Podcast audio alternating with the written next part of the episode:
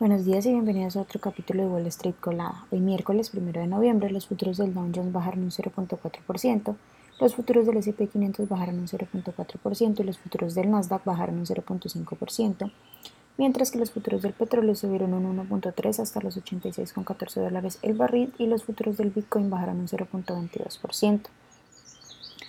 El Dow Jones y el S&P 500 bajaron un 1.4 y un 2.2 respectivamente en octubre, marcando la primera racha de tres meses de pérdidas desde marzo del 2020. Por su parte, el Nasdaq bajó un 2.08 durante el mes, sumando también su tercer mes negativo de manera consecutiva. Los mercados de los bonos y acciones se han mostrado volátiles ante el temor de un exceso de oferta en un momento en que la Reserva Federal mantiene una política monetaria restrictiva. Hoy habrá un anuncio doble, con el Departamento del Tesoro haciéndose anuncios sobre el reembolso a las 8.30 m y la Fed por su parte siguiendo con su decisión sobre las tasas de interés a las 2 pm hora del este, en donde se espera que mantenga las tasas entre el 5.25 y el 5.50% por segunda reunión consecutiva. En otras noticias, el martes las acciones de JetBlue Airways que cotizan con el ticker JBLU bajaron más de un 10% alcanzando su nivel más bajo en casi 12 años tras presentar sus resultados y anunciar que prevé pérdidas para el cuarto trimestre.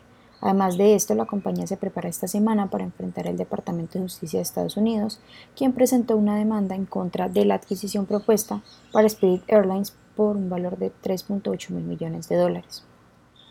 Las acciones de AMD, que cotiza con el ticker AMD, bajaron más de un 4% al cierre del martes, ya que la empresa ofreció un pronóstico débil para el cuarto trimestre, debido en parte a la debilidad en el segmento de videojuegos.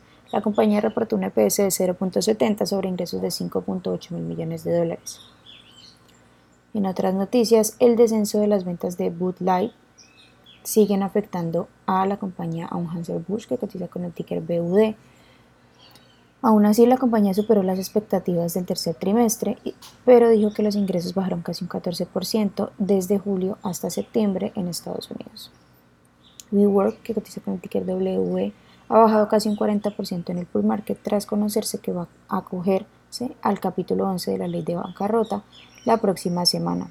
WeWork había señalado riesgos en agosto y había estado renegociando los contratos de arrendamiento en casi todas sus ubicaciones. Los resultados de CBS, que cotiza con el ticker CVS, superaron las, expectativas impulsadas por los fuertes ingresos de los servicios sanitarios.